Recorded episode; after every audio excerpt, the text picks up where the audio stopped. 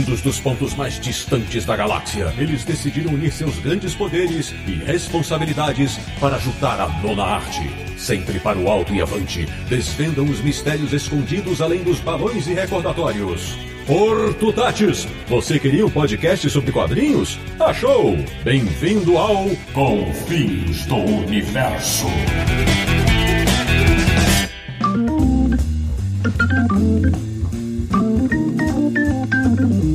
Bem-vindo, bem-vindo! Está começando mais uma edição de Confins Universo, o podcast sobre quadrinhos mais chic do planeta, que é o podcast do Universo HQ, o site que mais ama bandecinês, fumete, tebeus ou banda desenhadas. www.universohq.com E o programa de hoje vai passear pelo velho continente. Afinal, ele é logo aqui. Eu sou o Sidney Guzman, falo de São Paulo e sou daqueles que acham que durante a vida inteira a gente continua aprendendo a cair. De Petrópolis, no Rio de Janeiro, o capeta em forma de guri do universo HQ, que conhece a aurora das sombras, Samir Naliato. Vivemos a idade de ouro dos quadrinhos europeus no Brasil. Muito bom. Da República de Piranga em São Paulo, um cara que sabe que os verões são sempre mais felizes, Marcelo Naranjo. Opa, como vão vocês? E se nós não nos vemos de novo? Bom giorno, buenas tardes, guten Nacht. Olha, rapaz do céu. E fechando nosso timaço, convidado especialíssimo de volta ao Confis Universo de João Pessoa na Paraíba, um homem que não é pai, mas conhece bem a terra dos filhos. Aldaci Júnior, que bom ter você de volta. Bonjour, guten tag, buena noite. Rapaz! Perdoe meu francês, meu alemão e meu italiano.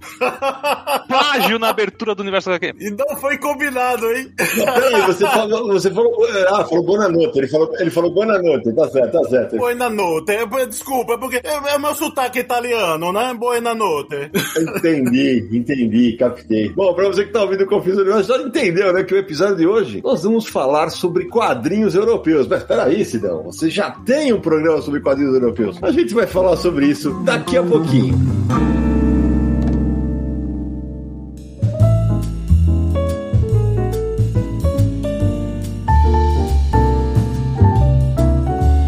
Samir Meliato, meu querido, antes de começar o nosso papo sobre mais quadrinhos europeus, aqueles recados iniciais para quem quer apoiar o Confis Universo, quem quer apoiar o Universo aqui, nossos patrocinadores. Ah, mas isso é muito fácil, porque você vai ficar sabendo não só de quadrinhos europeus, mas quadrinhos do mundo inteiro e até de outros lugares, porque somos o Universo HQ, né? Então, isso aí. Pessoal, a nossa campanha lá no Catarse é catarse.me barra Universo HQ. Então, nós temos essa campanha desde 2017, olha só, começou depois do primeiro episódio sobre quadrinhos europeus, senão daqui a pouco a gente fala sobre isso. É verdade. Essa campanha é muito importante pra gente, porque é essa campanha que cobre todos os custos do site, do podcast, de tudo que a gente produz, né, pra internet falando de quadrinhos. Nós temos outros trabalhos e tudo mais, então o site era mantido pelo nosso bolso, mas agora, graças a nossos apoiadores, a gente consegue cobrir todos os custos e deixar o podcast bonitinho a cada 15 dias um novo episódio, editado, bonitinho, o site sempre funcionando, com um servidor dedicado, sempre rápido para acessar. Então são vocês, apoiadores, que nos ajudam e que permitem que esses projetos continuem. Então, catarse.me barra Universo HQ. Você, além de nos ajudar, vai concorrer a quadrinhos, vai ter o um nome listado no site, vai poder participar de gravação, muitas outras recompensas. Acesse lá e veja direitinho, escolhe o melhor plano. A partir de cinco reais, já está esperto concorrendo a sorteio e nos ajudando. Ô Samir, quando você falou sobre a importância da campanha, vale a gente ressaltar, né? Desde que a gente começou a campanha do Catarse, a gente não fura com os nossos ouvintes. Se, ah, se o máximo vai atrasar uma semana, a gente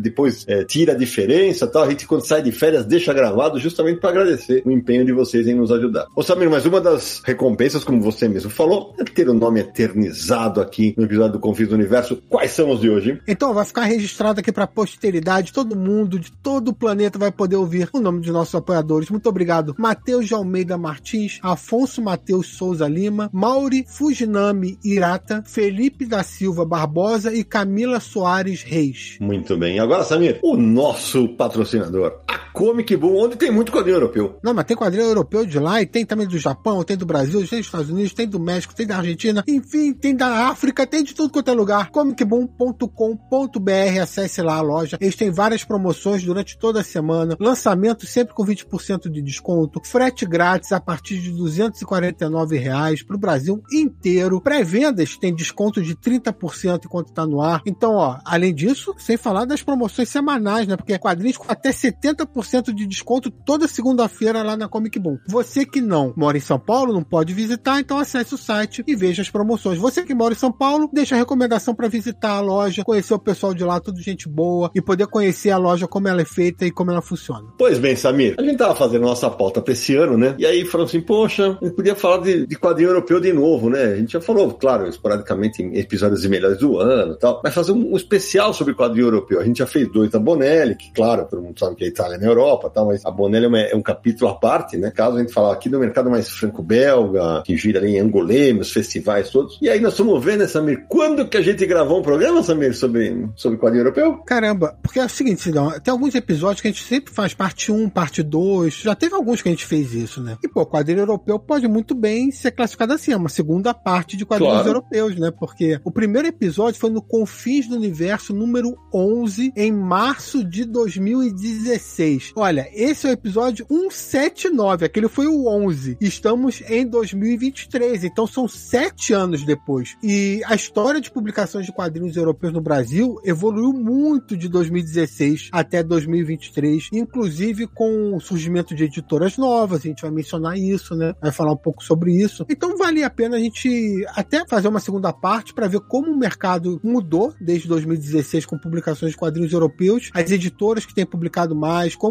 editoras novas têm investido nesse nicho também, e como cresceu o público leitor desse material, né? É verdade. E eu, eu, hoje, eu, quando você está muito entre amigos, acaba acontecendo isso. Eu esqueci de apresentar nosso convidado na abertura, né? Antes de chamar o Samir. Aldaci, para de repente alguém que chegou no Confis do Universo hoje, se apresenta aí e já aproveita e já emenda, porque como você tá com o episódio de 2016 fresquinho, que se você ouviu hoje, né, praticamente. Isso. Você se apresenta e já começa o, o, o papo pra gente mostrar o tanto que as coisas mudaram. Beleza. É, eu sou o Daci Júnior, eu sou jornalista, revisor de quadrinhos, é, eu revisei muito quadrinho europeu uhum. nesses últimos anos. É, sou editor também, atualmente edito no Caderno de Cultura do Jornal União, aqui da Paraíba. É, sou amante, acima de tudo, sou amante de gibi. Eu adoro quadrinhos e tudo quanto é gênero, tudo quanto é nacionalidade. E eu sou colaborador, né, do Universo HQ desde 2010. Inclusive, quando eu tava ouvindo o programa, eu vi que embaixo, na, na no, no, site do Universo HQ, embaixo fica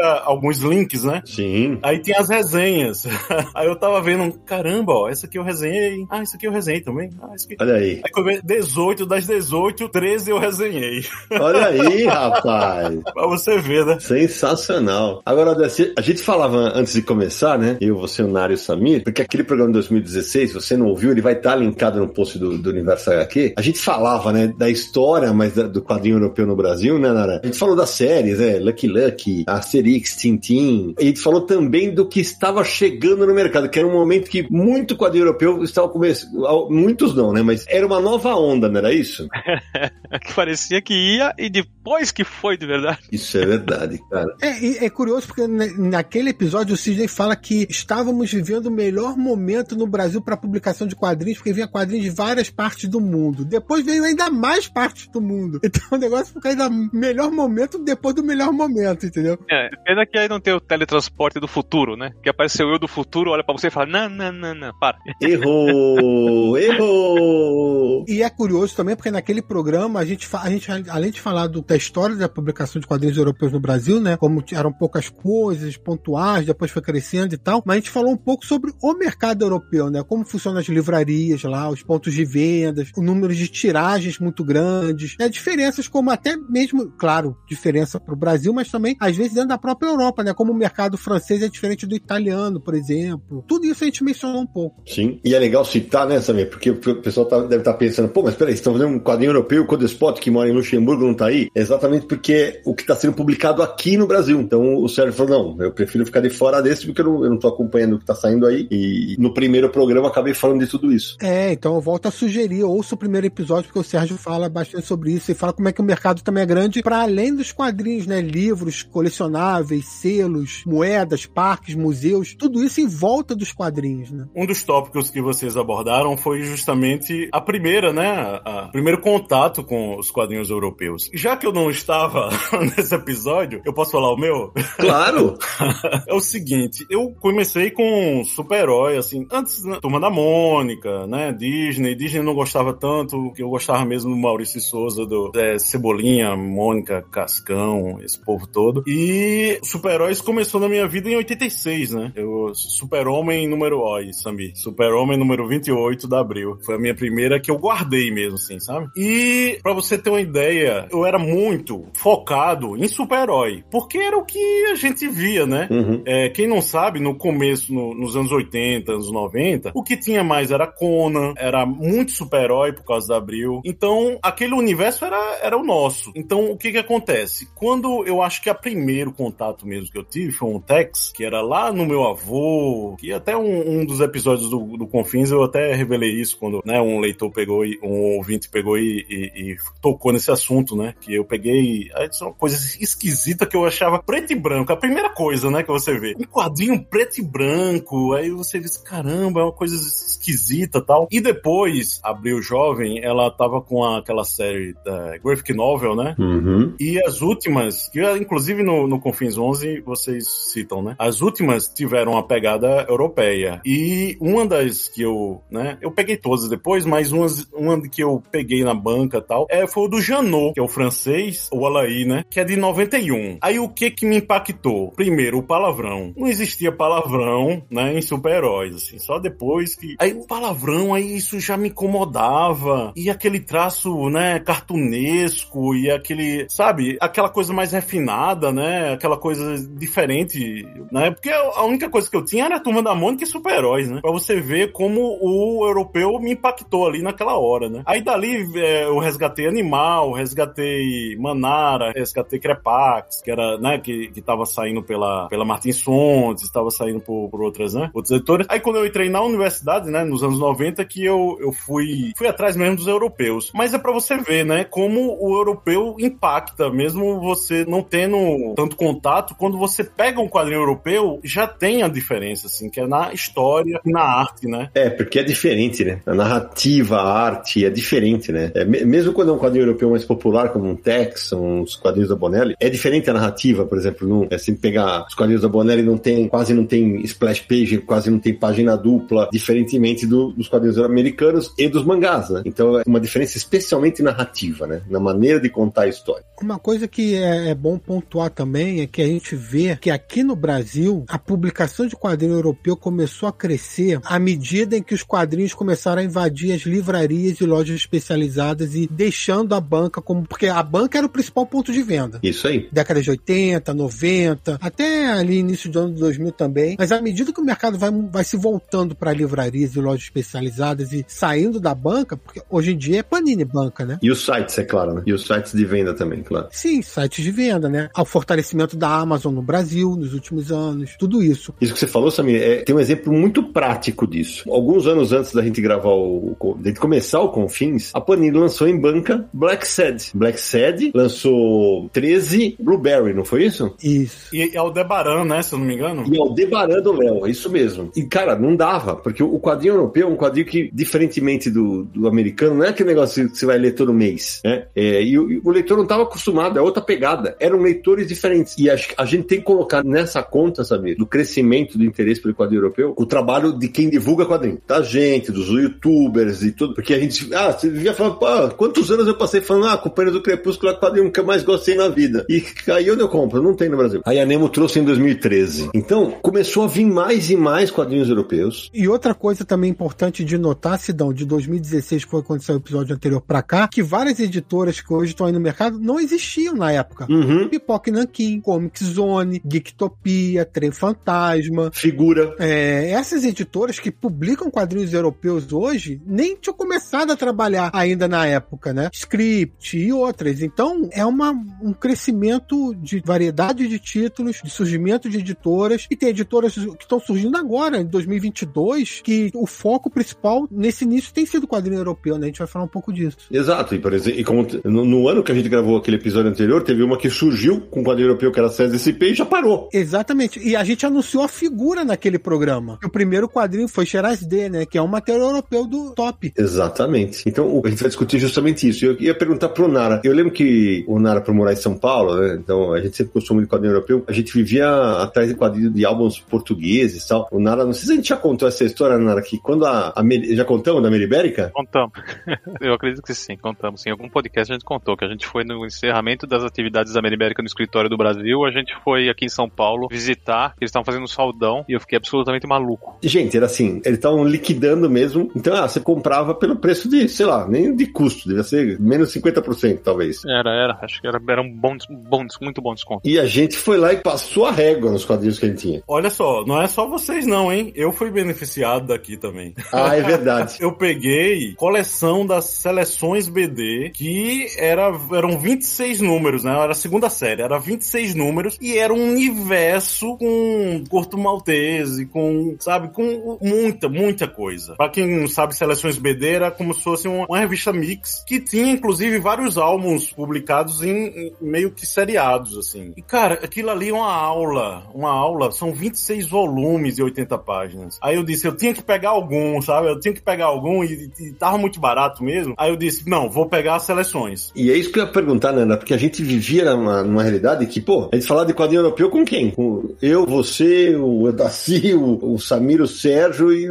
hoje, hoje a gente tá vivendo um, um, momento que a gente tem um monte de gente acompanhando e, e, querendo descobrir quadrinhos europeus. Isso é muito legal, né? Sim, sim. E tem para vários gostos, né? É um material bem diverso, desde o infanto juvenil até o adulto, né? Tem todas as vertentes. Mas eu só queria complementar um negócio que o Samir falou, que eu fiquei pensando aqui que às vezes é tão óbvio pra gente, mas que a gente acaba não, não comentando e de repente para alguém acaba não sendo tão óbvio. Quando o Samir comentou dessa passagem dos quadrinhos de bancas para livrarias e que isso viabiliza o mercado de quadrinhos europeus, é porque obviamente possibilita se trabalhar com tiragens menores adequadas à demanda do brasileiro, né? Que em bancas isso era inviável, né? Tanto a gente ter falado da Panini ter começado e ter parado. Não é só falta de interesse, é, são tiragens grandes e a demanda não é nesse número necessário para bancas, mas para livrarias e para sites de venda passa a ser viável e aí né, cria-se o atendimento a essa demanda que a gente felizmente tinha aqui e o mercado começa é, a passar por essas mudanças todas que a gente vai comentar aqui nesse programa.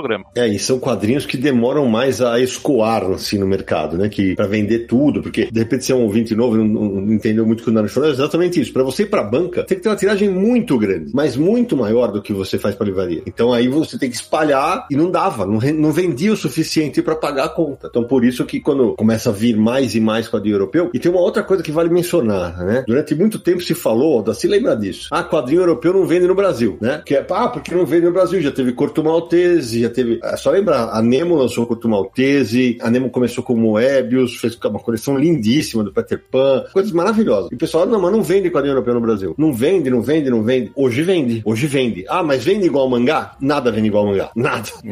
Mangá tá no mundo inteiro, é um fenômeno, né? É o que tá, o que tá se vendendo em mangá. Mas assim, hoje se vende mais. E hoje, por exemplo, a gente tem quadrinhos europeus que, como o Naruto da tiragem ser um pouco menor, que esgotam. O Odaci lembrou de um agora da Pokiranki, né, Odaci, que a gente falava fora do ar. É, o, o Gibra, né, que é o meu querido Gibra.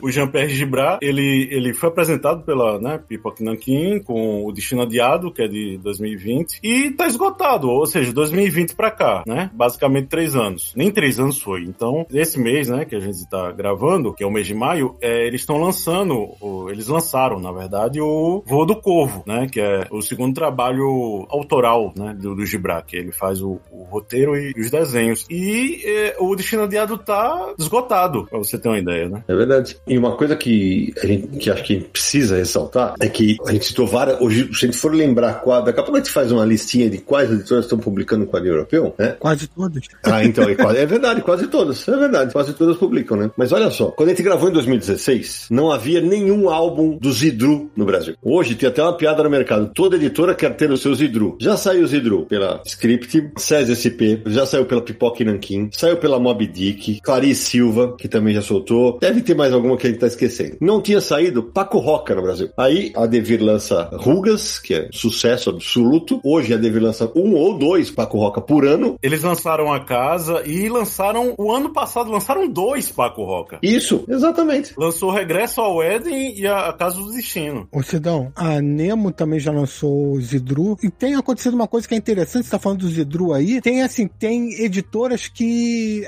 apadrinharam autores europeus. Então, por exemplo, Pipoca e Nanquim. Chabutê sai pela Pipoca e Nanquim, né? Faz um trabalho em cima das obras do autor. E tem o Gibran agora também. Se você for pegar o Miguel Ancho Prado, que no programa anterior a gente fala que é um absurdo, que quase nada dele saiu no Brasil, a Pipoca e Nanquim e a Conrad já publicaram. A Conrad com dois títulos já, ou três, eu não lembro. Três. Três, exatamente. E aí você pega isso para outras. O Paco Roca, é a casa do Paco Roca é a Devir hoje em dia, né? A Devir faz um trabalho em cima do Paco Roca. Mas vai sair um pela Conrad também, mas não naquela linha mais biográfica, né? Uma coisa mais aventureira. Então, mas aí é legal ver isso também, né? Como a, algumas editoras acabam se tornando casa de determinados autores e trabalham esses autores pro público dela. No Confins de 2016, a gente citava que a figura estava estreando com o Sérgio Top. Hoje ela é a casa de Sérgio Top, né? É uma coleção Top hoje, né? Estreou com o quadrinho do Top. Exatamente, que tá indo pro quarto volume já. Exato. Estreou com o quadrinho do Top, lançou outro, outros depois.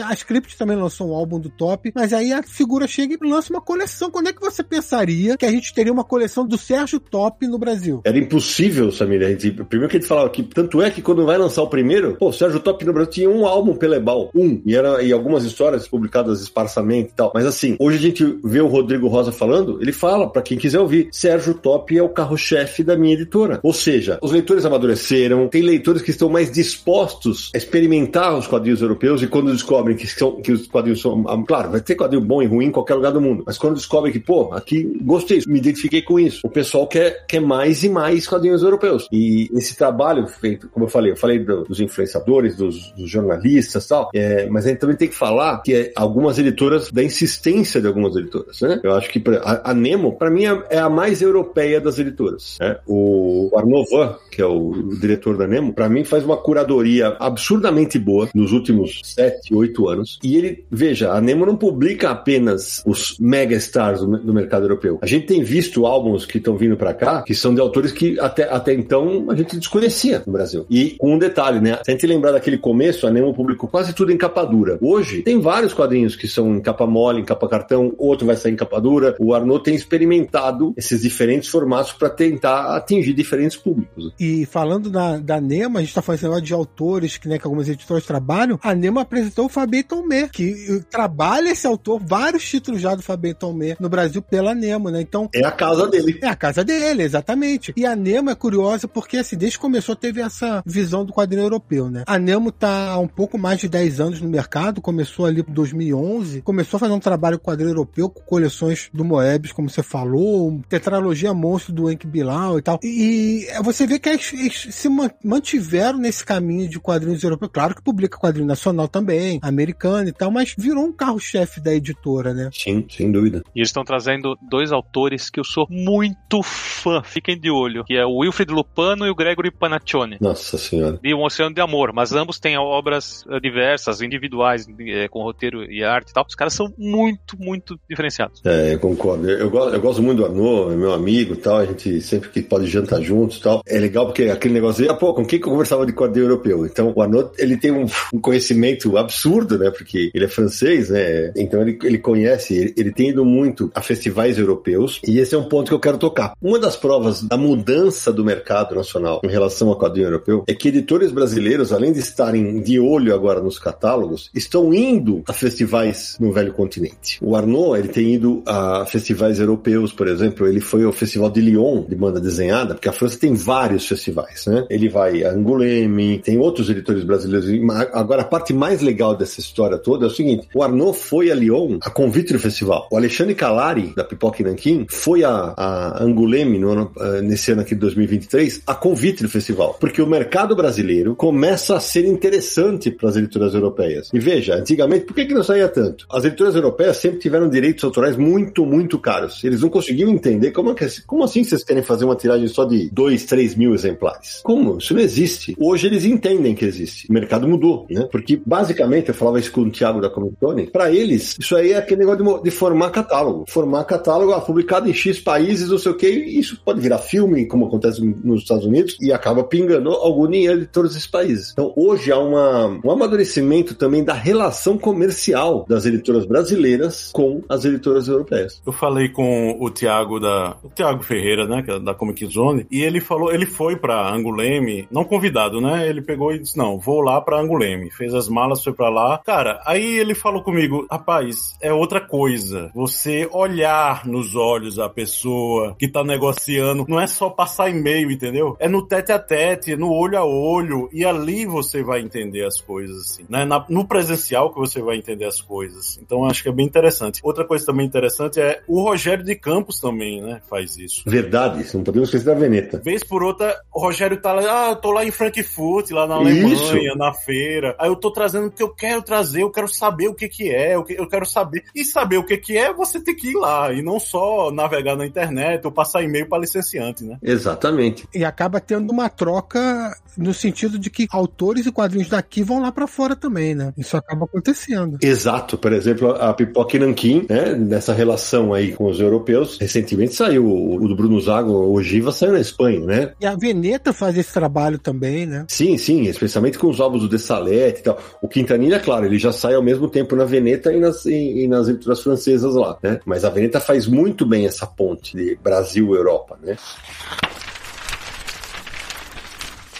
Olha só, povo, eu não vou falar assim como expert ou se eu falei com tive contato direto com a Nemo, por exemplo, porque assim, a Nemo é uma das casas editoriais, é uma das principais casas editoriais do Brasil, né, que publica o quadrinho europeu, né? E a curadoria é muito boa porque é lá em cima. Agora, o engraçado assim, o interessante é que eu como leitor, né, que eu acompanhava não só como jornalista também, mas como leitor acima de tudo, é que a Nemo, ela quando tinha o Wellington Siribeck lá era um dos editores, né, e tal. Logo no começo, você via aqueles, aqueles álbuns gigantescos, né? Aquela coleção lá do Moebius, que é aqueles álbuns que era bem maior do que o formato álbum mesmo, né? É capa dura. E assim, a trilogia Nicopô, a, a tetralogia Monstro do Enki Bilal, que eram parrudos, eram muitas páginas, papel couché, alta, né, gramatura. E ela, ela passou, né, pelo, pelo que eu vi, né? Ela passou por uma, uma remodelação depois depois. E ela, ela começou a publicar mais naquele formato livro, né? Sim. Ela publicou mais preto e branco e mais formato livro. Eu acho que ela já, para ela dizer, eita, vamos, né? É, talvez as vendas não. Naquele negócio do período, né? Acho que o período não foi tão bom assim, porque é, hoje em dia se tem mais leitores que estão comprando e consumindo quadrinhos europeus. Aldaci, isso que você está falando, não parece, mas já tem 10, 11 anos dessa fase e o mercado era diferente 10 anos atrás. Completamente. É, tanto que o Companheiros do Crepúsculo é, já faz 10 anos, né, que ele, que ele foi lançado. É. E aí vai uma informação, você vê, há 10 anos, Companheiros do Crepúsculo, que é um dos melhores quadrinhos que eu li na vida, se eu não me engano, demorou 4 anos para esgotar a tiragem. E olha só o que acontece também. As prateleiras das livrarias, você vai ver gradativamente, com o decorrer dos anos, sendo tomado por quadrinhos, não só europeus, entendeu? Mas quadrinhos de capa dura, quadrinhos, né, um pouco mais, né, requentados à, à publicação, assim, né? E você vê assim, aí já colocam lá quadrinhos, uma sessão de quadrinhos. Antes não tinha sessão de quadrinhos aqui na cidade que eu vivo, que é João Pessoa. Não tinha sessão de quadrinhos, aí começou a ter sessão de quadrinhos. Aí o que acontece? O leitor tava começando a conhecer mais quadrinhos. E o que acontece agora com a Nemo? Você vê que ela não tá mais só no formato livro, porque tem alguns álbuns que, apesar de ser a capa cartonada, eles são um pouco maiores. E, por exemplo, eu acho que é, a guinada mesmo é a Idade de Ouro, né? Que é a Idade de Ouro que é da Roxane Morro e do Círio Pedrosa, né? Que eu nunca ia imaginar que ia vir naquele formato que era anterior. Sim. Sabe? O formatão, capa dura, papel couché. Era coisa que a Nemo não, não fazia, né? É, deixou de fazer, vamos dizer assim,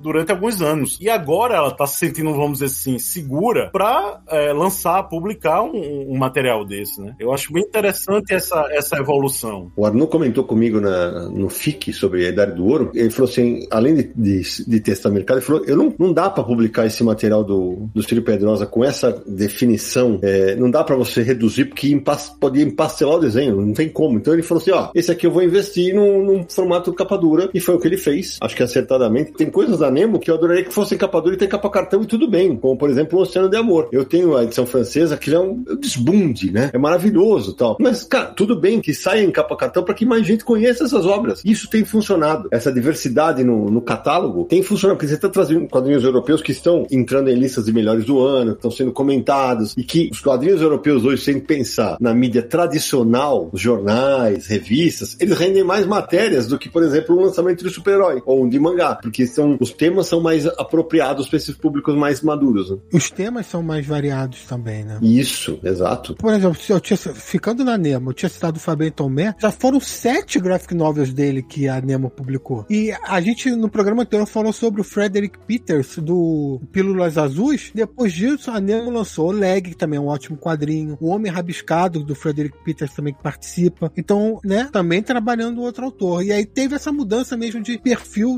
editorial, né, vamos dizer assim, do, do formato da edição. Mas, cara, tanta coisa que publicou nos últimos anos, né, Oceano de Amor, A Idade de Ouro, que já mencionou, Dias de Areia, Pele de Homem. Esse ano já teve 60 Primaveras no Inverno. Então, cara, a Nemo é a editora que realmente é uma editora europeia, quase uma editora europeia dentro do Brasil. Eu concordo, eu concordo. E, e pra você que tá ouvindo a gente, o você tem, tá tendo muita variedade, porque antigamente, quando você ouviu o programa de 2016 até aquele momento, tem as séries, né? A série que se continua na Record, que continua não, que voltou, né? Chegou a tá fora, né? É, eu ia mencionar isso. Desde então a Record parou de publicar, ficou uns anos sem Asterix no Brasil, mas voltou agora a publicar, já lançou o inédito. E aliás, falando nisso, é, é claro que eu vou linkar o episódio anterior do Quadrinhos Europeus, mas tem especial sobre Tintim, 90 anos de Tintim. A gente tem programa sobre Asterix, então também vou linkar todos esses no post do Universo HQ. Eu queria só fazer uma observação, porque nós temos Tintim, nós temos Asterix, e ninguém lança um álbum bonito aí de Mortadela e Salaminho. Pelo menos uma seleção de melhores histórias, né? Nós merecíamos.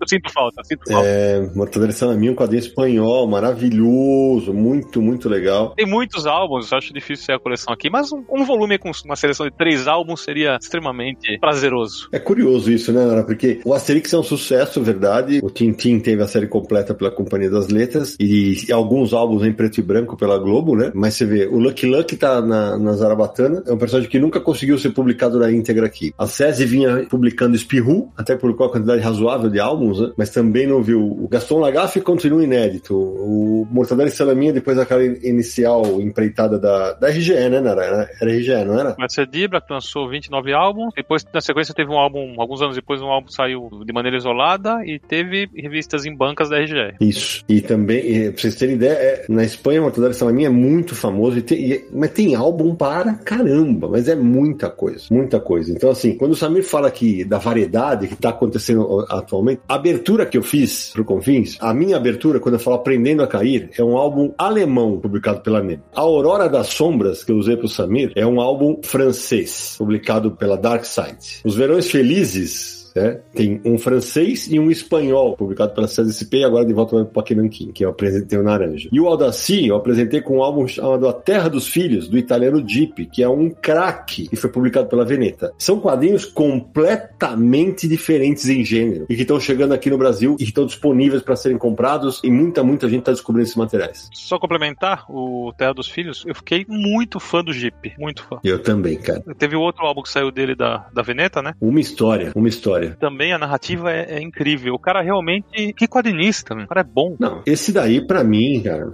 para mim esse quadrinho é um negócio espetacular. Uma história assim, é um quadrinho que exige demais da gente, né? Como leitor, porque cara, acho um negócio maravilhoso, cara. realmente, realmente muito forte. E tem outros quadrinhos dele, viu? Por favor, Veneta, publique. Sim, certeza. Inclusive premiados em Anguleme. Verdade. Mas acho que esse é o ponto, né, Eldo? Assim, veja, como eu falei, a gente já falou, vai ter um, um mega campeão de venda, assim, europeu, que vai, vai vender igual um Asterix quando lança na França, que não sei quantos milhões. Não, no Brasil ainda não. Mas a gente já caminha para ter álbuns esgotados, a gente já caminha, por exemplo, para vários quadrinhos europeus terem figurado na lista de mais vendidos da Amazon quando foi lançamento. Ah, mas é porque é pipoca e nanquim. Não, não foi só pipoca. A Comic Zone também teve o Mathieu, né? Sim. A gente começa a ter quadrinhos como o Prisioneiro dos Sonhos, né? A série do Marc Anthony Mathieu, que a Comic Zone tá lançando, que é uma piração de roteiro e gráfica sensacional. E é uma grande aposta também da, da editora, viu? Porque geralmente, a própria Pipoca Nankin e Comic Zone já falaram isso, né? Que séries mais longas tendem a, conforme vai avançando, o público vai baixando. Exato. Eu me lembro que a Pipoca Nankin falou muito do, do Incal, por exemplo. Quer dizer que o primeiro vendeu muito, aí já vai vendendo menos. Aí tem esse negócio, esse risco também, né? E o, o, o Mathieu, o Prisioneiro dos Sonhos, são sete álbuns. Cara, como aquilo explodiu minha cabeça e porque é uma coisa que só pode acontecer nos quadrinhos. Ele ainda vai publicar mais cinco, entendeu? Então é um risco que ele tá correndo. Porque se,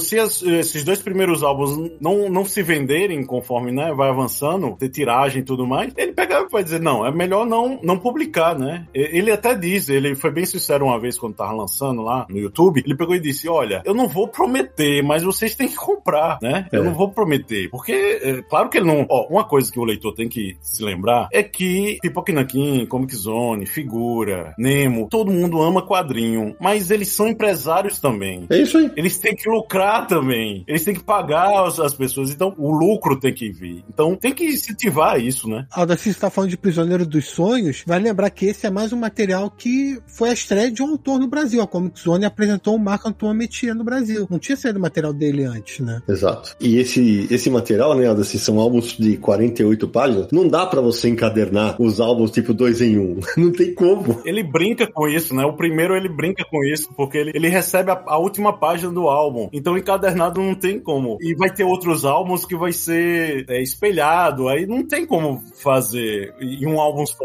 Ele brinca com a numeração da página, na, a página que tá numerada na arte. Então como é que você vai pôr? Se no segundo, no segundo álbum ele coloca assim, ah, na página 27 acontece alguma coisa. Só que se você publicar ele encadernado com o primeiro, a página 27 vai ser a 60 e alguma coisa. Então não dá pra você fazer isso. Pois é. E outra coisa, vai ter um que ainda tá inédito, que as páginas vão diminuir.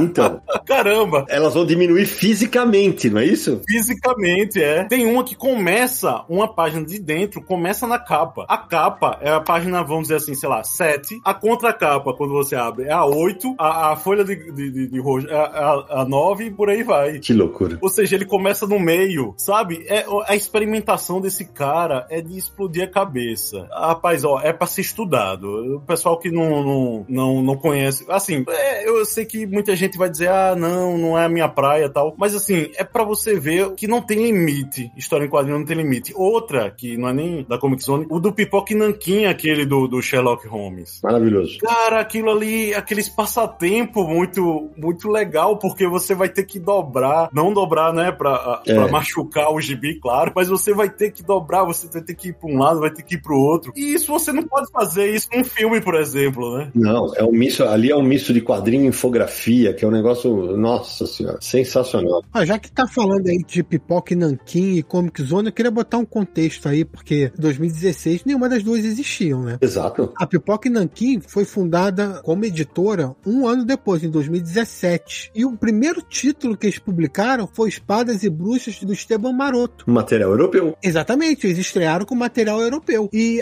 desde então, a Panini, nesse momento, tá aí por volta de 140 títulos lançados. Cara, disso aí, uns 40 são europeus. Publicou muito mangá também, teve quadrinho nacional, americano e tal, mas, cara, publicou Chabu, como eu falei, tá fazendo, é a casa do Chaboté no Brasil. Sim. Mas publicou Miguel Ancho Prados, Idru, Moebius, Felipe Melo, MD Young, Gibrar. Cara, e fez parcerias com editoras como Glenar, Norma, Casterman, Dargo. Então você vê que lançou quadrinho erótico, Druna, lançou quadrinho de ficção científica, em Cal, lançou. A variedade é muito grande. Até Conan europeu trouxe para o Brasil. E é claro, né, Samir, que é, é, é, importante ressaltar esse aspecto, porque, por exemplo, em materiais que não, vão, não tem tendência de ser um putz, um, um, mega sucesso, apesar de que Incal vendeu pra caramba, né? Vendeu demais, né? A Pipoca Nanquim, até pela sua parceria com a Amazon, ela consegue experimentar formatos. A sacada da caixa que eles usam é, pô, é, é excelente para quadrinho europeu. Aí você vai falar assim, porra, mas a Pipoca cansou de falar, não vamos pegar série longa, não sei o que. Pegou o Conan, né, que são álbuns europeus da Glenar, eles anunciaram Blueberry, velho. A série mais longa deles vai ser Blueberry, né? Eles anunciaram Blueberry, que são,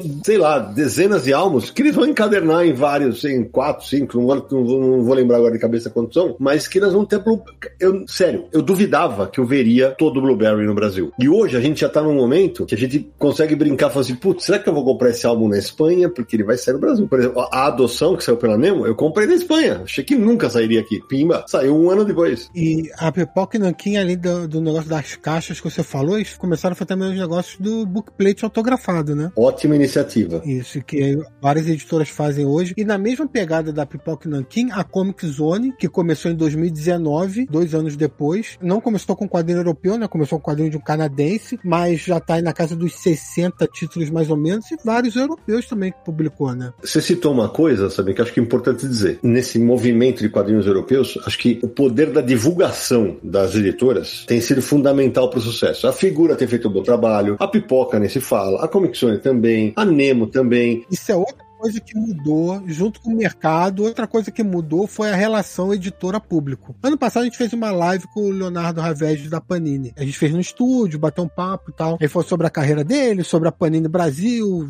anunciou novidades, enfim, fez várias coisas. E aí ele comentou, né, que na Itália, por exemplo, não é essa relação de editores e leitores, né? Editor não participa de live, né? É uma coisa diferente que tem no Brasil realmente, como nos Estados Unidos também é, mas assim, o leitor gosta de ter essa troca direta com os editores, vê como quase como um cara ali igual que dá atenção para ele. Então, essa relação de editora e leitor mudou demais no Brasil. Uhum. O mercado brasileiro tem essa, a gente tem características do mercado europeu, características do mercado americano e a nossa própria característica que vai vai, vai criando uma peculiaridade muito própria nossa. Os leitores adoram esse contato com os editores. Lá na Europa é muito difícil você saber quem edita os álbuns. Fora o Bonelli. É, isso. Até o nome da editora, no caso. É.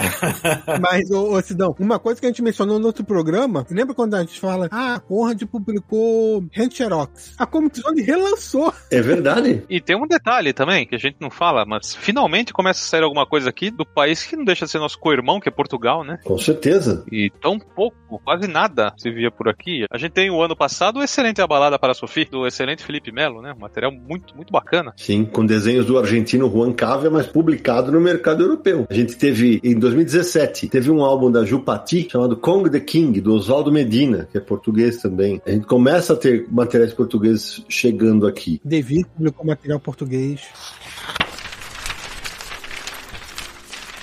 foi bom o ponto que o Naranjo levantou, Samir. Porque, veja, no, se a gente pegar o último programa, de 2016, você está falando várias vezes, na época a gente falava, né, da CD, quadrinhos franceses, belgas, basicamente, o italiano, claro, né, alguma outra coisa erótica em formato de álbum e tal. Mas agora, nesse formato graphic novel, nos últimos sete anos, a gente, como o Naranjo falou, teve português, teve turco, né, o Ersin Karabulut. Contos ordinários, né, contos ordinários de uma sociedade designada. Exato. E o Até Aqui Tudo Ia Bem, que é as duas coletâneas dele. Isso. A gente teve quadrinhos alemães que chegaram aqui, claro, já tinha tido antes, né, alguns pela Veneta e tal, mas agora nesse formato mais álbum, formato álbum europeu, que é uma revista, formato da revista Veja, da Graphic MSP, a gente começa a ter mais e mais material. A holandesa, a Ime de Jong. Em um ano, a, a, todo mundo conhece a Ime de Jong. Já veio pro Brasil pra CCXP. Exatamente. Ela vem pra cá, ela, ela era inédita no Brasil, velho. Então, para pra pensar nisso. E aí você fala assim, cara, começa a ver um burburinho maior. Vamos tomar por esse ano aqui, cara. A CCXP já anunciou Didi Camenago, um desenhista italiano, que é, publica também no mercado americano agora, mas que, pô, chegou aqui no Brasil pelo Dylan Dog. E o dia que anunciou foi uma loucura. Madre Dolorosa, né? Exatamente, Madre Dolorosa. Foi uma loucura. Todo mundo que gosta de quadrinho, que lê quadrinho, que faz quadrinho, surtou. Quer dizer, antes a gente pensava em convenção, ah, a gente queria saber de, de autor americano. Hoje a gente já tem, por exemplo, eu tava falando com o Naranja, pô, a gente queria que tivesse mais autor europeu, né? Pô, seria mais legal, né? Não sei o que e tal. Pensou Marine? Uhul. Marine, Henrico Marine. Eu, eu vou estar na fila do Cavernago. Eu vou estar na fila dele. Eu tô torcendo pra que. Imagina se tiver o Paco Roca aqui, cara. Meu amigo, eu vou passar o dia lá pra entrevistar ele. Jean-Pierre Gibrat. Eu vendo até minha casa aqui pra ir pra lá. Então, cara. e aí vem aquele negócio da característica brasileira. Porque o festival americano nunca vai ter esses europeus. Muito raramente. Agora aqui você vai ter um cara europeu, um argentino, vai ter o, o cara dos super-heróis. Então a gente começa a ter um mercado realmente mais, mais plural. Sim, Cidão, só pra pontuar, é claro que esse programa é sobre quadrinho europeu e tal, mas quadrinho argentino teve um grande crescimento também, né? Então, assim, é uma diversidade de mercado que a gente tá tendo mesmo. Sem dúvida. E temos um programa também sobre isso. Sim. Não só diversidade, como chegou no ponto de algumas coisas minúcias que eu nunca esperei que fosse sair aqui. Como, por exemplo, vou citar Trem Fantasma lançando as releituras de Corto Maltese e de Lucky Luck. Exatamente. Qual que era a chance de achar que isso é no Brasil, gente? E a coleção original de Corto Maltese. Exatamente. Foi anunciado no universo aqui, inclusive. Aliás, falando da Trem Fantasma especificamente, tá? No programa anterior, a gente tá sempre voltando no programa anterior, mas é bom para contextualizar. A gente chega a falar, caramba, no Brasil nunca teve Corto Maltese do Hugo Pratt publicado na íntegra, porque uma editora começa, para, outra pega, começa, para, não sei o que, nunca teve. A Trem Fantasma anunciou que vai publicar toda a coleção do Corto Maltese, incluindo as novas e os originais do Hugo Pratt. Eu lembro que o Marcelo Fontana, que é o editor da Trem Fantasma, quando ele, ele fala para mim, ó, oh, queria marcar com vocês uma live, porque eu concordo com você. Como é que nunca ninguém publicou? Eu falei, eu falei, você vai publicar inteiro? Ele falou, vou. Eu falei, rapaz do céu, que coisa maravilhosa, que coisa sensacional. E eles já lançaram outras coisas europeias, né? Lucky Lucky, como o Naranjo disse, mas também o Morgan, que também é do Hugo Pratt, Mujico e Sangue e Gelo, que são da Bonelli, cromáticas. Então, assim, é, tem esses materiais europeus também. E agora vão começar a coleção de Corto Maltese. Pela primeira vez no Brasil, a coleção completa vai sair. É, é, verdade. Então, quer dizer, a gente tá vivendo. É, é realmente um momento muito, muito, muito diferente, né? É, e a gente. Eu tava pensando nisso, Samir. Hoje a gente vê editoras pequenas que começaram agora. A Mob Dick. A Mob Dick vai lançar, quando a gente tá gravando esse programa, tá prestes a entrar uma campanha no ar de um álbum chamado Nunca Me Esqueças, que é um álbum da belga Alix Garrin, ou Garrin, não sei como é que se fala, né? É uma editora pequena, que hoje o mercado permite que invista em tiragens menores e que podem ser diluídas ao longo dos meses. É só lembrar que há alguns meses eles lançaram, foi no final do ano passado, né? Ou minto, acho que saiu no começo do ano, que é o Pinóquio, do Inchus, que é um material que saiu Globo estava esgotado e foi um sucesso aqui no Brasil quando lançou, assim, e que acabou e nunca mais foi reimpresso. Hoje a gente tem um, um cenário que é muito diferente de antes, que, em que para você investir no quadrinho europeu você precisa ter muito caixa. A Mob Dick, no caso, eles entraram no mercado recentemente e, e quatro títulos, né? lançaram três, agora tá um na campanha no Catarse nesse momento, enquanto a gente grava. Então, de quatro títulos, três são europeus. Se você pegar outras editoras, cara, já publicaram quadrinho europeu, Fari Silva, editoras novas novas, né? Que eu tô falando, recente. A TAI Editora, J. Braga Comunicação. Tundra, que é com o Storm, que tá voltando agora. Sim. Então, são editoras que normalmente, quando uma editora começava, o material europeu costumava ser um segundo momento para ir atrás, né? Por várias questões. E agora já tá virando primeira opção de muitas delas. E olha só que interessante essa parte do Pinóquio. Foi lançado inicialmente pela Globo, né? Que não tem tanta tradição assim de lançar quadrinho. É, esgotou, né? Acabou a tiragem e todo mundo ficou, ah, ó, é muito bom, isso é muito bom. Quem leu, né? Como é aquele negócio, o boca a boca, né? E no caso,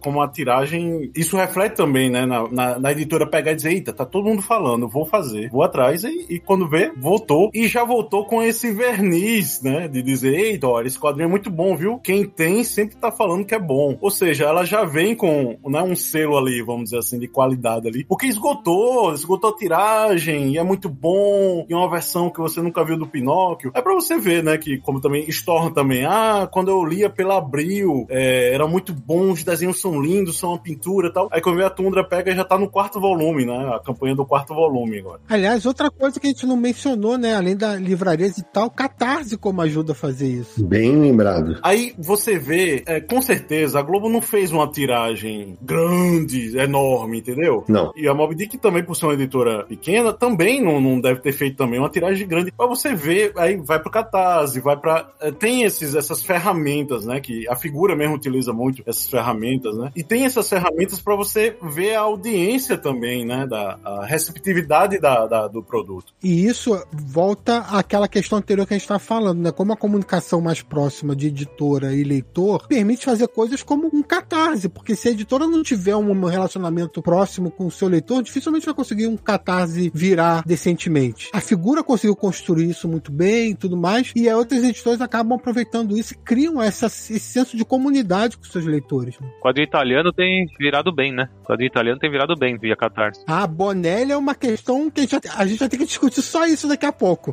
Aliás, a gente tem dois programas sobre Bonelli, eu também vou linkar nesse programa. Bonelli é quadrinho italiano, então a gente vai falar sobre isso também. Mas como várias editoras aproveitaram o nicho da, da Bonelli, né? Antes era só mitos, mas várias entraram no mercado só pra publicar Bonelli estão conseguindo com grande sucesso. É, hoje a gente tem 85, nós temos a Saikan, nós temos a, o, o, o selo Loro Bono, que é publicado pela 85, a gente já teve a Lawrence, que agora não está publicando mais. Teve a Red Dragon, a Script, a própria Panini publicou material da Bonelli. A Red Dragon que fechou as portas, a gente teve a Grafite que também desapareceu. Então, assim, você vê, é porque a, a Bonelli, como são quadrinhos que não tem uma cronologia única, então eles podiam publicar por diversas editoras, né? O lance que nem todas estão bem das pernas. É bom, é bom ficar claro isso aí, né? É. Mas, por exemplo, editoras como a 85, hoje ela é dedicada a publicar material da Bonelli. Então, a, o seu catálogo está sendo construído assim, está fazendo um ótimo trabalho. Não, as séries não são canceladas, novos volumes saem regularmente, tudo isso. E a Mitos, por outro lado, que era uma editora que é a mais conhecida de publicar Bonelli por causa do Tex, Zagor, Dylan Dog e tudo mais, é uma editora que publicou outros materiais europeus também nos últimos anos. Não ficou só no Bonelli. É só um adendo aqui pro Catarse, é como a coisa também fideliza também, né, o leitor. Porque a gente tá falando aqui da figura e você vê quando ela lança uma campanha, geralmente nos, nas primeiras horas ou nos primeiros dias já começa a, né, a ter uma crescente que vai ser bem sucedida aquela campanha, né? Então você vê que já, vamos dizer assim, acostumou, porque o leitor já sabe que eles vão entregar, porque às vezes surge uma editora do uh, não sei da onde, aí com outro nome, com não sei o que, aí você pega e diz, caramba, será que dá para confiar nessa editora? Aí tem um voto de confiança, né? E, por exemplo, a figura, ela vai fidelizando o leitor, né? Nas campanhas. É interessante você ver isso também. Falando na figura que a gente anunciou no programa anterior, né? Que ah, vai chegar, a editora Figura vai estrear, tá estreando com material europeu do top e tal. Além dos vários quadrinhos do top que a gente já mencionou que ela lançou, cara, ela terminou Torpedo no Brasil. Primeira vez que Torpedo foi publicado na íntegra. A gente chega até a comentar, né? Pô, a editora Brainstorm publicou a revista Canalha, que tinha Torpedo, mas Torpedo nunca foi publicado na íntegra, não sei o que. A figura trouxe na íntegra numa caixa. E anunciou Ombre, é outro quadrinho do, do mercado. Eu falei, que imagina, eu, eu comprei a edição espanhola há alguns anos, que é um ônibus. E, além disso, acabou de terminar a campanha no Catarse deles, eles vão lançar Batalha e Gianni De Luca. O próprio efeito De Luca, né? O cara que fez o efeito De Luca, aí a pessoa você vai ver e, e pô, é, é, muito bacana isso de, de você pegar e, e, resgatar também, né? Resgatar, por exemplo, a gente já falou do Storm, que foi resgatado, o Torpedo, pela figura, foi resgatado, como Kizone com o Rancherox e agora com o Max, com Peter Punk, ou seja, tudo cria da Animal, né? Que inclusive tem um, uma, a gente falou com, a gente, eu participei também, né? Por isso que eu, eu tô me apropriando aqui. Tem um episódio do Confins que a gente fala com o Rogério de Campos e a gente, né, fala do animal, fala sobre a gênese da animal. E, e como também era uma vitrine ali da, do europeu, né? A, apesar de também ser uma vitrine para outros países, inclusive aqui o próprio Brasil, também era, um, é era uma das poucas vitrines em mix que é, ia pra banca, né? E você vê o resgate, por exemplo, o, o Max, o Peter Punk, que a, a Comic Zone vai, vai lançar agora, só foi publicado as uh, histórias do primeiro álbum. E eles vão lançar os três álbuns. Ou seja, você tá vendo além do que você via, né? É verdade. Samir, você falou, a gente tava falando, cara, hoje, editoras são realmente editoras de um homem só, por exemplo, a Quadriculando, o Thiago Modenese, fechou no Catarse, sofreu, mas fechou uma campanha para um quadrinho português chamado Uluru, Última Chamada. Um quadrinho premiado né, em Portugal. Né, e você vê, a gente tem tido apostas por editoras que anteriormente não, nem se aventurariam pra cima desses títulos. Voltando na Mitos rapidinho, né, que é uma casa tradicional da Bonelli no Brasil, mas eu falei que publicou outros materiais europeus além disso nos últimos anos, e materiais até bons, Eric, Blue Note, Fio da Navalha. Cara, quadrinhos que eu gostei muito, que eu não, não conhecia, Crônicas de Excalibur, Cavaleiros de Heliópolis. Nossa, muito bom, Crônicas de Excalibur é muito bom. E o ano passado, Samir, lançou a Morte Viva. Sim, Morte Viva, verdade. Entrou na minha lista de melhores do ano, que é um material que eu achava que não veria no Brasil, cara. E aí, olha só, além disso, é, é que a gente às vezes, quando tá falando de quadrinho europeu, a gente não, não fica com isso na cabeça, tá? Mas Inglaterra é um país europeu, né? Claro. Então, a 2000 AD, né? Juiz Dredd, Slane, Zenith, tudo isso também a, a Mitos publicou né, nesse período. É a parte que flerta mais com ação, né? Com 2000 AD tem, tem aquela parte assim, mais a ficção científica, ação. É. Então, é, Juiz Dredd mesmo, eles estão com um ônibus que é, uma, é, em ordem cronológica, né? Quando é que a pessoa ia pensar que ia ter é, isso, né? É, talvez, ah, só coisas mais esporádicas de Juiz Dredd, mas não, eles têm um ônibus aí que eles estão publicando em ordem cronológica de publicação. Olha só. Você estava falando, Samir, de como estão chegando mais materiais. Você falou do Blue Note, por exemplo, que é um material muito legal, mas muito legal, que saiu pela Mitos. Eu lembrei que ele também teve em lista minha de melhores do ano, né? Aí eu fui ver as minhas listas de melhores do ano desde 2016, né? Quantas HQs europeias assim. A do ano passado, minha lista teve dos 30 indicados, 15 foram europeus, inclusive o primeiro lugar. Eu já tive em primeiro lugar Regresso ao Éden, que foi a do, a do ano passado, na minha lista, né? Teve o ano, o ano retrasado, Traço de Giz foi segundo, aí 2000 2020, Primavera em Chernobyl foi primeiro e o Destino Adiado do Vibrar foi segundo, porque a gente sempre ressalta muito da diferença do mercado. A gente falava fora do ar, né, Odaci, que é um mercado que o cara tem, sei lá, anos para produzir um álbum. Não é aquele negócio, ah, você tem que entregar, claro que você vai ter prazo, mas é, é muito diferente. Até porque o mercado franco-belga trabalha com subsídio, tem subsídio do governo, lá fora as editoras pagam para o autor produzir, além de depois ele ter o, o direito autoral. Então é um mercado diferente, ele prima pela qualidade, mas né, quando sai o negócio fica, fica diferente. E olha só, a Novo Século, né, que a Guitopia, que é da Novo Século, ele lançou o Primavera em Chernobyl, que você citou agora. E, e olha só, quando você vê um o ouvinte, quando olhar isso, né, cara, não tem como se apaixonar pelo quadrinho, porque o quadrinho é enorme, capa dura, sabe? E é bem diferente. E é uma excelente história, adoro. Isso. E o, não, mas o mais engraçado é isso, porque a editora não é, ela não é um perfil, é, né, é, físico, vamos dizer assim, da, dessa editora. Ela publica mais capa cartonada essas coisas. Aí quando vê, ela tem a decisão de pegar e dizer, olha, é melhor nesse papel, por causa que é uma pintura. Inclusive o autor, o Emmanuel Lepage, foi apresentado através dessa obra. E às vezes a pessoa não sabe o que que é, ou às vezes vai por curiosidade, porque, sei lá, passou a minissérie lá do Chernobyl, e diz, ah, então, é, vou, vou atrás de alguma coisa, aí bota lá um buscador e quando vê aparece. Eu tava vendo aqui, Odacil, só por curiosidade, desde que eu cometi a insanidade de gravar vídeos de melhores quadrinhos do ano, né? Faz.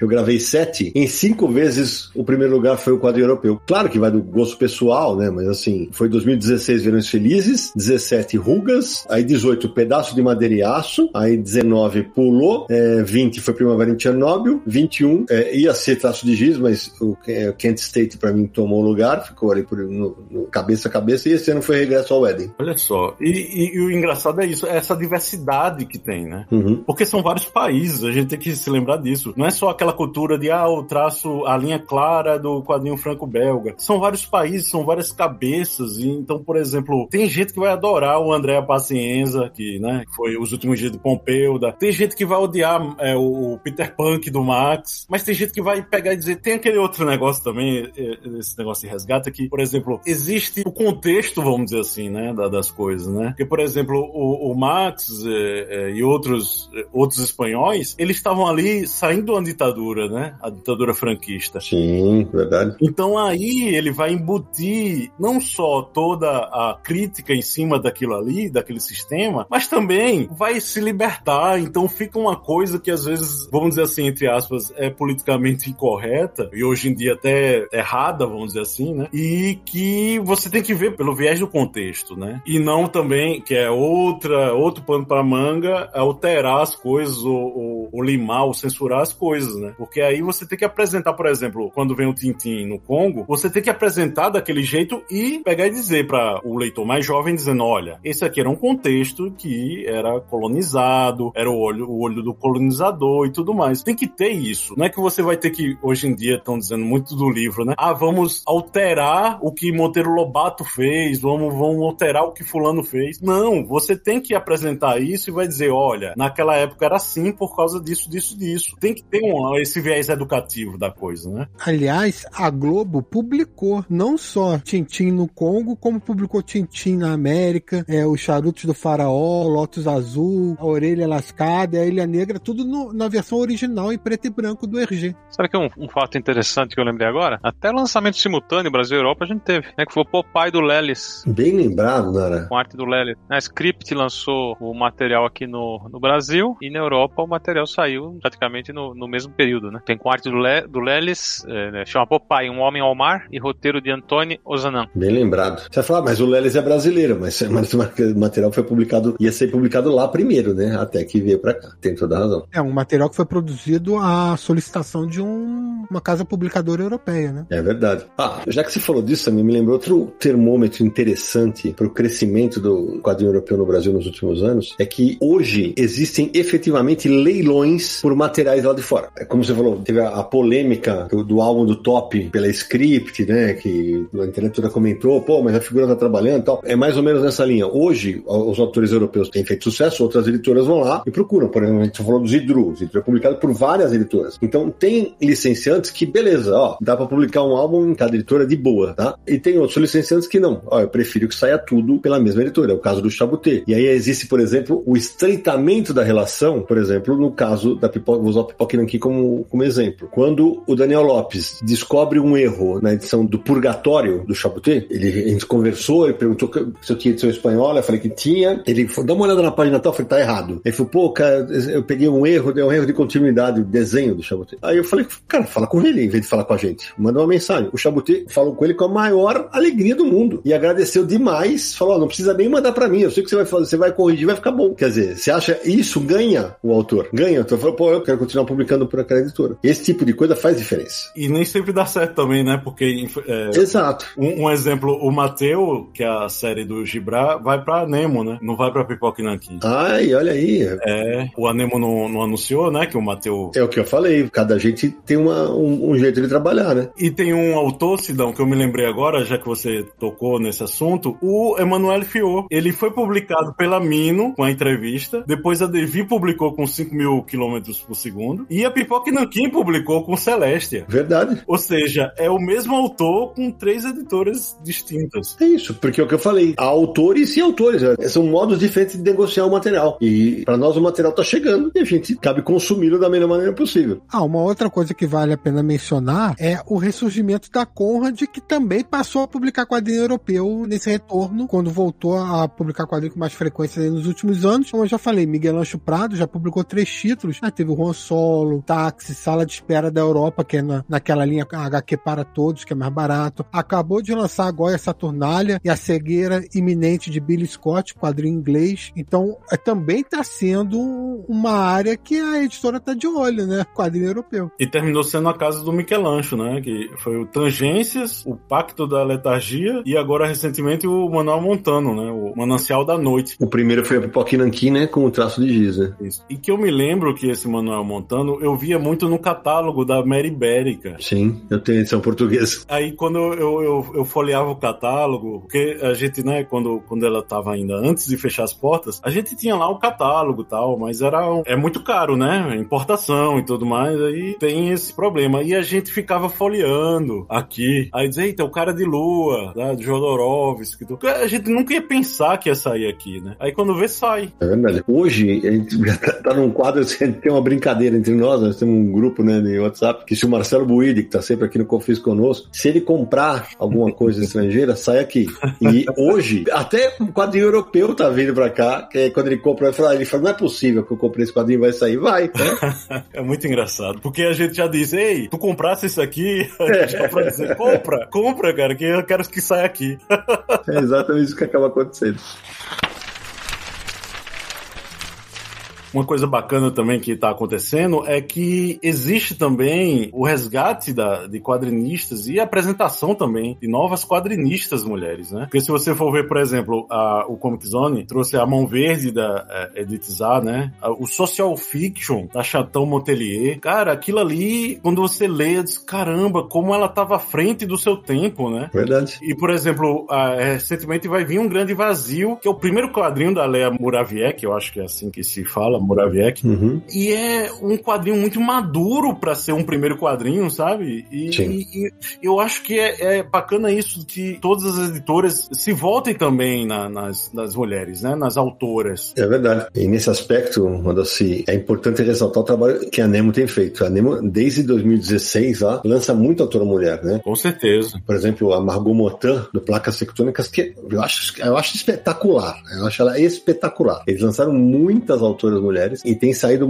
bastante coisa interessante, como por exemplo, o Colaboração Horizontal é com duas mulheres, um, sim, sim. A, a Navi, né? E, e a Carol Murrell. E a Navi já tinha sido publicada por eles, né? Isso, é do duplo eu, né, a Navi? Isso, isso. Isso, que é outro quadrinho muito forte, muito bom. E a Mig de Jong, né, que a gente já tinha falado aqui dela. Cara, Dias de Areia, eu acho uma aula de jornalismo, é uma coisa que eu, como jornalista, me tocou de uma maneira de que enxergar além do do que a gente tá focado no jornalismo, sabe? E o Dias de Areia, que é uma coisa que é mais histórica, né? Que vai mais para aquele lado ali do mais histórico dos Estados Unidos, tem uma acessibilidade que toca a gente nos dias de hoje, toca a gente, não sabe? É, é incrível isso. É uma história que eu não desconhecia, não sabe, fazia a mínima ideia, então. Eu também, eu também. Justamente, a única coisa que a gente sabia era das Vinhas da Ira, né? Que não tinha tanta poeira assim no filme, né? No, do John Ford. É verdade. Aldacir, você falou aí da Medeian, Sangue, que também já teve títulos na Conrad, como a gente falou, já teve na Pipoca Nankin, que a gente também comentou, mas ela também tem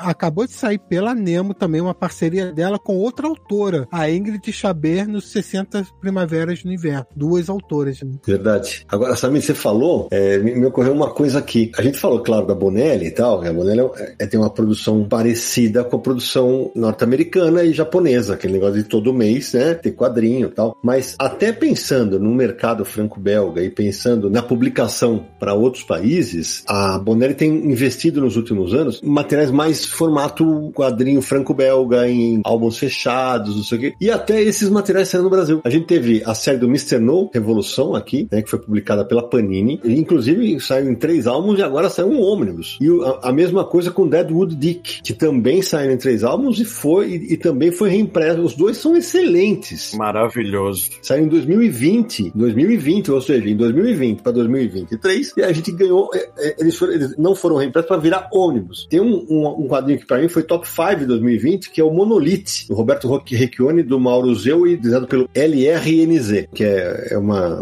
uma sigla, acho que Lourenço, alguma coisa, não vou lembrar o nome dele. Mas até esses materiais estão chegando por aqui. A Panini, que é uma casa publicadora de muitas, muitas coisas, mas a maioria japonesa e americana, né? Ali no Maurício de Souza, né? A, a Panini também publicou Texas Zagor, né? Em álbuns fechados. Exato. A gente falou da Trem Fantasma agora há pouco, que também lançou material da Bonelli, é aquelas edições, né, Mujico e tal, que são coisas fechadas também. Acaba que esses materiais fechados, eles permitem às editoras arriscar um pouco mais, né? Então pega o material, publica, então muitas preferem até. É, a gente fala disso no segundo, acho que episódio da Bonelli, quando a gente comenta a série chamada Lay Story, que são graphic novels, basicamente, só que a publicação é mensal, o título é mensal, mas são sempre graphic novels fechadas. São histórias diferentes a cada número, autores diferentes, temáticas diferentes. E algumas delas ganham versão essa em preto e branco, algumas ganham versão colorida e acabam sendo uh, aumentado no formato, né? E acabam sendo publicadas mundo afora. Uma delas foi Lavender, que é um quadrinho muito interessante, muito interessante. Foi publicado aqui no Brasil pela Script. Ainda Bonelli, que começou a sair por outras editoras além da Mitos, que era mais tradicional, tem a editora Salvati. A editora Salvati que publicou coleções da Marvel, né? Aquelas coleções de capa preta, capa vermelha. Ela fez também uma coleção do Tex, que durou 60 volumes, foi uma coleção longa, material europeu, né? Obviamente. E essa coleção ela durou de 2017 até 2020. Ali por volta do volume 40, eles suspenderam, teve o um hiato de alguns meses, mas depois voltaram e terminaram até o volume 60. Uma coleção que saía quinzenalmente nas bancas de capa dura. E até mangá é publicado na, na França, porque se você for ver, a Panini eh, tá lançando um Radiant, Radiante, né? Radiant, hum. que é um mangá produzido na França, por um francês. no estilo mangá, né, no caso. Sim, sim, é porque realmente os mangás tomaram de assalto todos os mercados, inclusive francês, né? Pois é. E ainda assim, é, você vê, tem, hoje a gente tem desenhistas que têm muita influência de mangá, mesmo no mercado europeu. A gente tá falando, Samir, de editoras, que editoras que não publicam ainda europeu hoje? Eu acho que só JBC que é mangá. Exato. Porque... Até a Panini da versão mangá publica.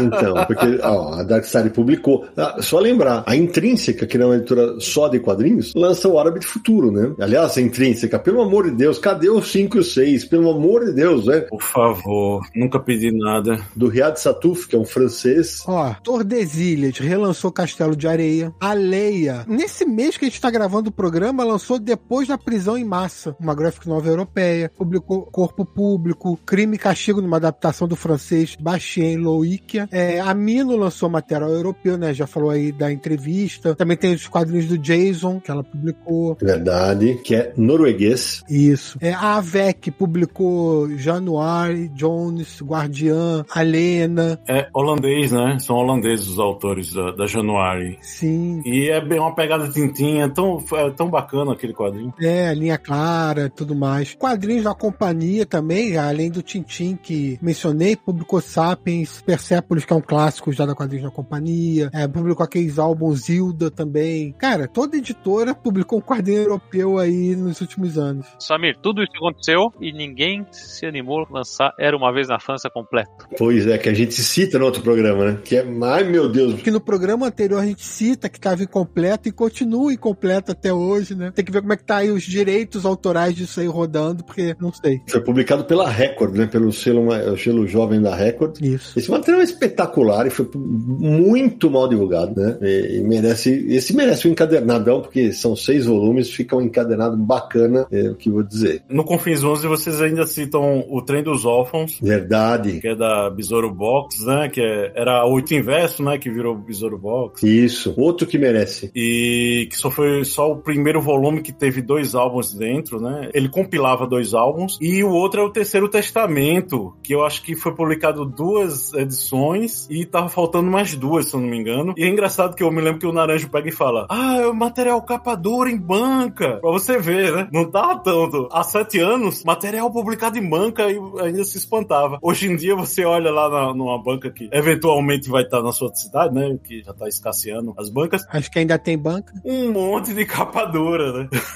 o Terceiro Testamento foi publicado pela editora, aqui no Brasil pela Multi Editores, que era uma editora. É, eu lembro que ah, a promessa era vamos distribuir pela distribuidora de jornais, não sei o quê. E são realmente quatro edições, que eu comprei a três e a quatro em espanhol para poder ler o final da história. Por falar nisso, o Xavier do Risson tem um que é, por favor, editoras, o Castelo dos Animais, que tá saindo inclusive em Portugal. Se você coloca o Castelo dos Animais no Google ouvinte. A gente falou disso no Quadrinhos que Merecemos Ler, parte 3. Caramba, que coisa linda aquilo ali. É, aquilo é um é negócio que tudo bem que ainda tá em aberto, mas quando, né, fechar, por favor, tragam. É muito, muito bom. Sua capa vende aquilo ali. O Samir Alta Geek, que é do, do grupo Alta Books, que também tá lançando quadrinho agora, também vai ter o, já tem um quadrinho europeu em inglês, né, Gatilho Maldito, a dolorosa jornada de Ichabod Azrael. Sim, e também, ah, a gente nem mencionou o Jordi Lafebre, que é um outro autor que o público brasileiro conheceu agora, nessa nova onda de quadrinhos europeus aqui no país, né, começou com Verões Felizes, que a gente já falou lá pela CSSP, aí cancelaram, né, mas agora a Pipoca ainda aqui vai lançar uma versão integral todas as histórias, saiu Mundana pela Faria Silva, também foi um dos títulos que iniciou a editora Saquarema pelo selo QS Comics, com Apesar de Tudo, então são autores também que a gente vai conhecendo, obras que vão chegando, ó, outras editoras que publicaram quadrinhos europeus que a gente ainda não mencionou, a Dark Side, a Zarabatana também com Lucky Luck. Hum. Não, e não só Lucky Luck, tem a Nina, a Nina Bundjevac, que apesar de ser, ter nascido no Canadá, ela se considera sérvio-canadense. Isso, a Zarabatana publicou novos volumes do Lucky Luck, naquela época tinha só o primeiro, quando a gente gravou o episódio anterior, agora já saíram mais três. A Red Dragon, além de Bonelli, lançou um material em inglês chamado Dark Frontier, Martins Fonte lançou Democracia, a Veneta, que a gente já mencionou algumas obras, a gente falou de Terra dos Filhos, Uma História, teve Pinturas de Guerra, teve Caravaggio, relançou é, Asa Quebrada, A Arte de Voar, então vários quadrinhos europeus também. E por outro lado, Sidão, teve editora que acabou fechando, né, nesse período, foi criada e foi fechada nesse período aí desses anos, desde o episódio anterior. A gente já falou da SESI SP, que até o último material foi o Black Sad integral, né? Sim, pior que foi, ficaram faltando dois volumes do Valerian, velho. Dois volumes do Valerian, pois é. é Verões Felizes foi interrompido. O Black Sad integral, que já não é mais integral porque saiu volume inédito lá fora. Mas, por exemplo, teve uma editora chamada Shock Doom, que é uma editora italiana, lançou alguns materiais no Brasil nesse período. Lançou Jeter Tá Morto, Rio 2031, Canto das Ondas, tudo que é material, é Vidas de Papel, tudo que é material deles né, na Itália, eles trouxeram para o Brasil, mas a editora acabou fechando depois. A editora Alta Astral teve um selo de quadrinhos, lançou Love in Dead, lançou Tank Girl, também foi um volume só, mas pararam com quadrinhos. A Grafite, a gente já mencionou também, lançou Guardiões do Mazer, lançou Samuel Stern e a editora parou, né? Praticamente parou. Não teve um anúncio oficial, mas né, ficou aí pendente várias coisas e não tem lançado nada. Ô Samir, e vale dizer que a Thay lá do Rio Grande do Sul, como você já,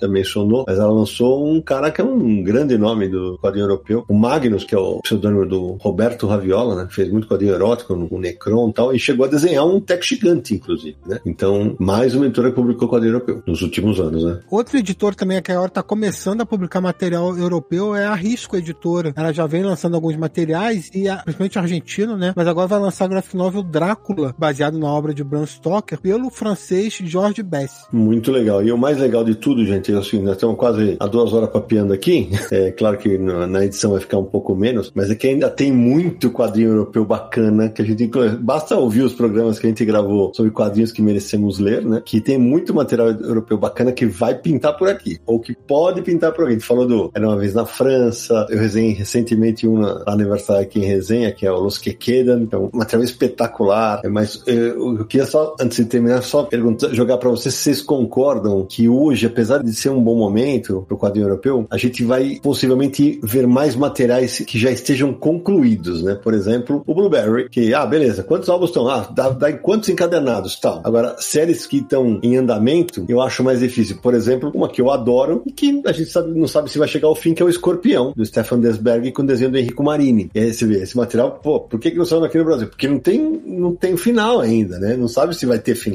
Então, acho que quando as séries estiverem concluídas, a gente vai ter mais facilidade, por exemplo, do Enrico Marini que a gente viu pelo Batman e tal. Por exemplo, se Águias de Roma estiver concluída, certamente vai sair aqui. Esse é um dos problemas, né, Sidão, do quadrinho europeu, porque não tem uma periodicidade, né? Não, não é como a parte industrial dos cómics, que você tem que fazer uma página por dia, o desenhista lá, o roteirista tem que entregar rápido e tem que ter uma edição de 20 e poucas páginas todo mês. Não, o quadrinista europeu, geralmente, né, ele vai decantando a ideia, aí vai desenhando. E também, às vezes, ele trabalha em outro projeto e depois volta pra série. Acontece isso também. Justamente. A própria editora banca ele para fazer esse negócio e bota assim um ano, dois anos, aí ele vai fazendo. Aí o problema é isso, esbarra nisso também, né? Na questão do tempo. Uma série que eu amo de paixão é Passageiros do Vento. Já apareceu em vários confins aqui, que é do François Bourgeon, o mesmo autor de Companheiros do Crepúsculo. O primeiro arco são cinco álbuns. Pô, daria um encadernado chuchuzinho. Aí ele voltou depois de não sei quanto tempo, lançou mais dois. Agora lançou mais um recentemente. Então aí você fala assim, se a editora optar por encadernar tudo de uma vez, tem que esperar terminar, entendeu? Isso é complicado. Eu, eu tava falando de Escorpião, ó, foram 12 álbuns lançados. O primeiro foi em 2000, o último em 2019. Então, por exemplo, tem momentos que tem um hiato do 11 pro 12, tem um hiato de 5 anos. E aí é necessário, se tivesse, se ele estivesse publicando álbum por álbum, uma maturidade de mercado que o Brasil não tem ainda. Que é, pô, cadê o. Eu não vou comprar série. Eu não vou comprar série porque eu não sei se vai terminar, entendeu? O Águias de Roma começou em 2007, são cinco volumes. O segundo saiu em 2009, o terceiro em 2011, o quarto em 2013 e o quinto em 2016. Já são sete anos sem álbum de Águias de Roma. E o Henrique Marini já fez projeto do Batman, ele fez o, o Noir, né? O Lenoir que vai sair pela Trem Fantasma. Então é um mercado realmente diferente no que tange a publicação dos materiais, porque entra muito em jogo o momento do autor, né? Ah, agora eu quero descansar. Quantos anos nós ficamos sem Black Sad? Porque o Juan Rogarnido estava cansado de fazer Black Sad. E, então, para mercados como o japonês e o americano, que tem aquele rigor da publicação regular mês a mês, é, é realmente a ótica é muito diferente. E acho que para nós também no Brasil, para essa publicação desses materiais, esses materiais vão ter que estar tá terminados para saírem aqui.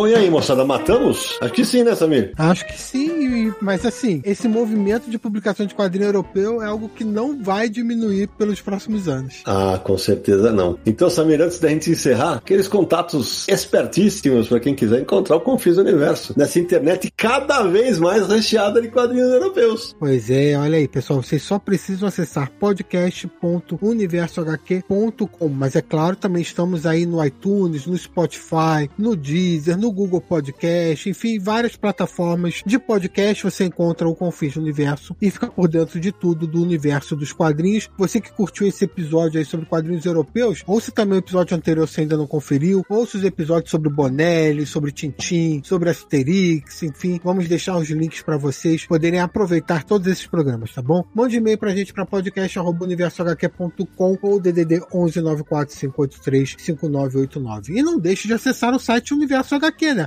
Veja lá as notícias, resenhas e tudo mais no site e nos siga nas redes sociais, Universo HQ no Facebook, no Twitter e no Instagram. O nosso canal de YouTube com lives toda segunda-feira falando de quadrinhos é youtube.com barra Universo HQ. E lembrando, dando aquela reforçada no recado, né? Nossa campanha lá no Catarse, dá um pulo lá, veja todos os planos e as recompensas programadas, catarse.me barra Universo HQ. Meu querido Agostinho Júnior, que legal ter você aqui mais uma vez. É sempre um, um, papo muito gostoso e a gente foi bem papo de bar mesmo, né? A gente foi só jogando conversa fora, dando nossas opiniões, misturando com informações de mercado e acho que rendeu um programa muito bacana, né? E é isso que é o diferencial do Confins. O ouvinte se sente muito, né? É, na mesa com a gente. Não é só os quatro aqui debatendo, é o, o ouvinte também, de certa forma, né? Fica lá é, matutando, dialogando aí com a gente e tal. É muito bacana isso, assim. E é sempre um prazer, né? Eu tô por aqui e quando for para acrescentar alguma coisa sobre o mundo dos quadrinhos, que é uma coisa que eu amo, pode me chamar, que nós amamos, né?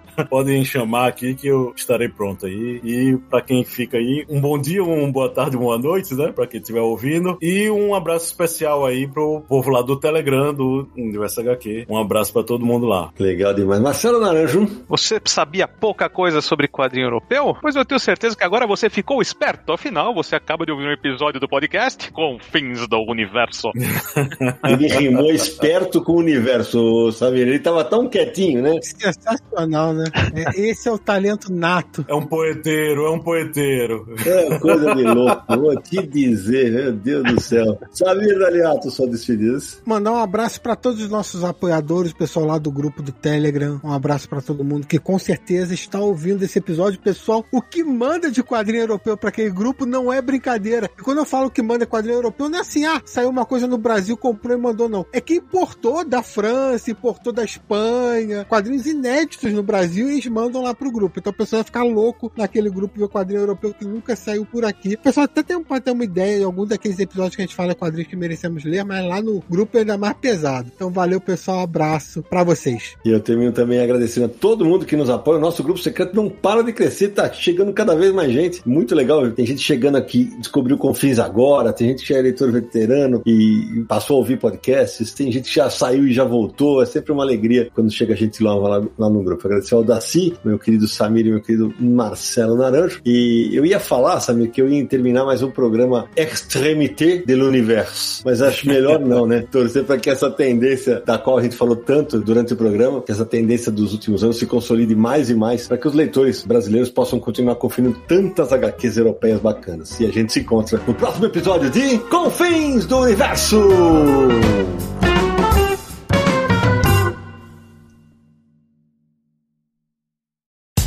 No dia mais claro ou na noite mais densa, você está deixando a nossa presença. Faça uma boa viagem de volta, mas não fique disperso. Nos encontraremos no próximo episódio de Confins do Universo.